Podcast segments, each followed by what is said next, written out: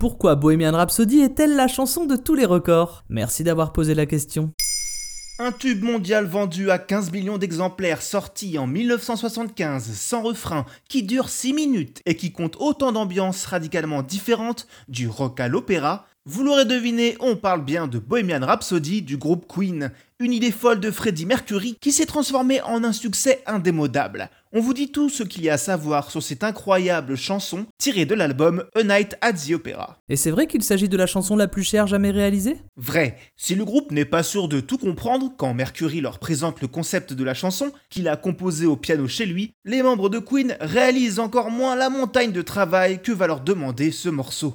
Tout est fou dans ce projet, à commencer par l'idée de base, un hybride mélangeant les genres, commençant par une intro a cappella, une balade signée Freddie Mercury, un solo de guitare de Brian May, la section opéra assurée par le chanteur, puis un passage de hard rock, et enfin l'outro, confié au bassiste du groupe, John Deacon. Il faudra 3 semaines de répétition et 6 semaines d'enregistrement à travers 4 studios différents où le groupe fera environ 180 prises ou prou l'équivalent d'un album entier pour accoucher de ce futur tube. Bref, ça en a coûté des 100 studios. Et la promotion sera tout aussi folle. En fait, le groupe va presque créer le clip vidéo en présentant sa chanson aux médias sous forme d'un petit film montrant leur répétition. Une idée qui coûte 4500 livres au label, mais qui permettra de vite rentabiliser l'enregistrement. Une idée qui va tellement plaire qu'elle sera ensuite un peu reprise par tout le monde. Et en live, Bohemian Rhapsody, ça donnait quoi? Si de nos jours elle fait le bonheur des soirées karaoké, la chanson n'était pas forcément facile à chanter en direct même pour ses interprètes d'origine.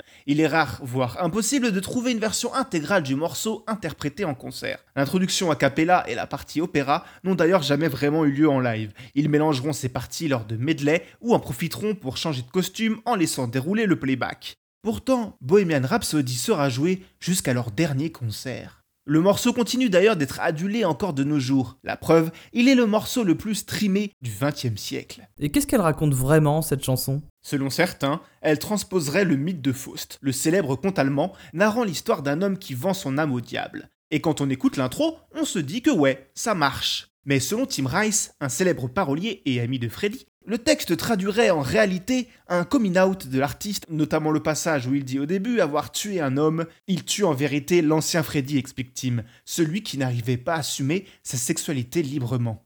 D'autres pensent qu'il parle en fait de sa séropositivité, d'autres encore, comme Kenneth Everett, un autre ami de Freddie Mercury, un journaliste qui avait joué 14 fois Bohemian Rhapsody à la radio à sa sortie, soutient qu'il s'agit de paroles hasardeuses collant juste bien au rythme de la musique. À vous de choisir votre camp.